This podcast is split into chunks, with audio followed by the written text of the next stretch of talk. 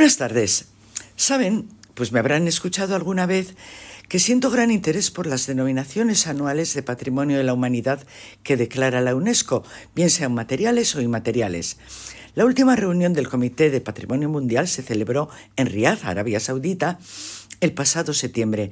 En ella se inscribieron 42 nuevos sitios en la lista, con lo que el total asciende a 1.199 lugares en el mundo. De los 42 nuevos bienes, España únicamente obtuvo uno, que es el denominado Sitios Prehistóricos de la Menor Catalayótica. Por otra parte, la decimoctava reunión de Patrimonio Cultural Inmaterial de la UNESCO tuvo lugar en diciembre en la ciudad de Kasane de la República de Botswana.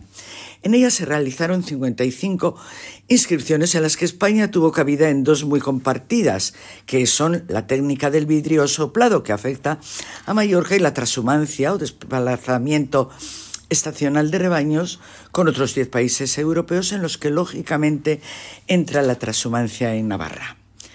Pero me gustaría comentar que entre tantas declaraciones, aunque no sea española, hay una que me llamó la atención y es la denominada El bolero, identidad, emoción y poesía hecha canción. Originario de Santiago de Cuba en el siglo XIX, el bolero comenzó como una voz para el romance y la melancolía en tiempos de guerra. Tristezas de José Sánchez y Mercedes de Manuel Corona interpretadas por María Teresa Vera, fueron pioneras en, en el género. El bolero encontró un segundo lugar en México. Allí artistas como Agustín Lara y Armando Manzanero no solo lo adoptaron, sino que lo transformaron.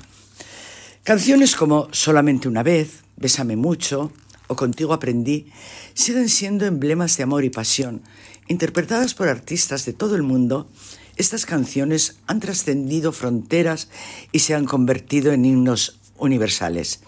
Porque vamos a ver, ¿quién no recuerda la letra y melodía de Si tú me dices ven?